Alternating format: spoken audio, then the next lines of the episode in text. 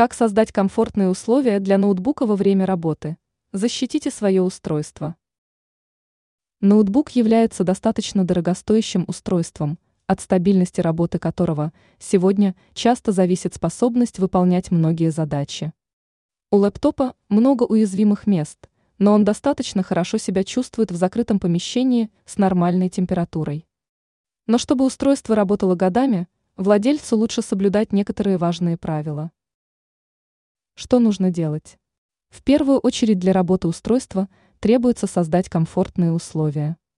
Для начала следует защитить устройство от прямых солнечных лучей. Ставьте его в относительно прохладное место, подальше от радиаторов отопления.